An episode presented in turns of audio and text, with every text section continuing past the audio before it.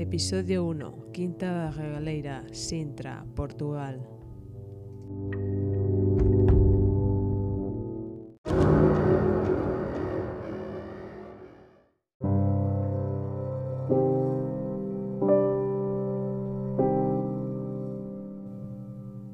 Una villa con grutas ocultas, relación con los templarios los masones y una arquitectura excéntrica, sí, este lugar existe y está más cerca de lo que piensas. Hola, en este episodio vamos a hablar de la Quinta de la Regalera o Villa de la Regalera.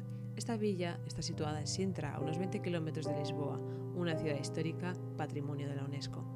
Esta villa está compuesta por un palacio, una capilla, cocheras, una oficina de artes, grutas ocultas, pozos, torres y lagos, entre otros. Se caracteriza sobre todo por su estilo y escenografía excéntricos, cargados de simbolismo y misticismo.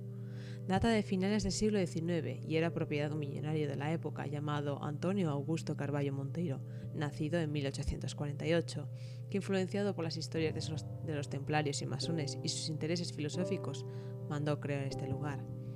La arquitectura estaba a cargo de Luigi Manini, escenógrafo italiano que ya había trabajado en Portugal.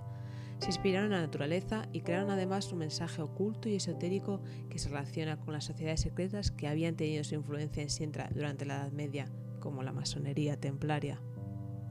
No se sabe a ciencia cierta si Carballo era seguidor de estas órdenes secretas, pero estaba claro que las conocía, ya que hay numerosas alegorías a ellas, y se sabe que el monarca portugués Fernando II, que construyó el vecino Palacio de Pena, fue un candidato a puesto de gran maestre en una logia lusitana.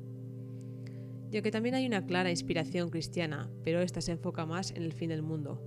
Todo muy dramático, ¿no?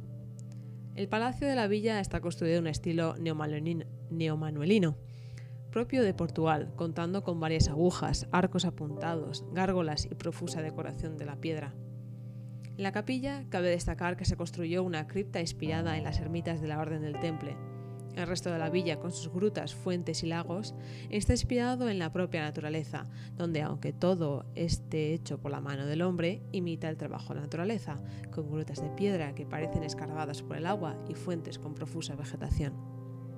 Entre estos elementos encontramos torres y otros elementos arquitectónicos que nos recuerdan a castillos medievales y todo se conforma en un paseo de carácter iniciático por el que podemos observar detalles como estatuas clásicas de dioses del mundo antiguo, reminiscencias de Egipto en la casa de los Ibis, símbolo del dios Tot, la fuente árabe y el misterioso pozo iniciático. Este pozo tiene una característica, ya que aunque parezca eso, un pozo, en realidad es una torre invertida y ni siquiera está llena de agua. Esta torre se puede descender gracias a unas escaleras en espiral con arcos de medio punto, y en el fondo de este pozo hay una baldosa con una cruz templaria.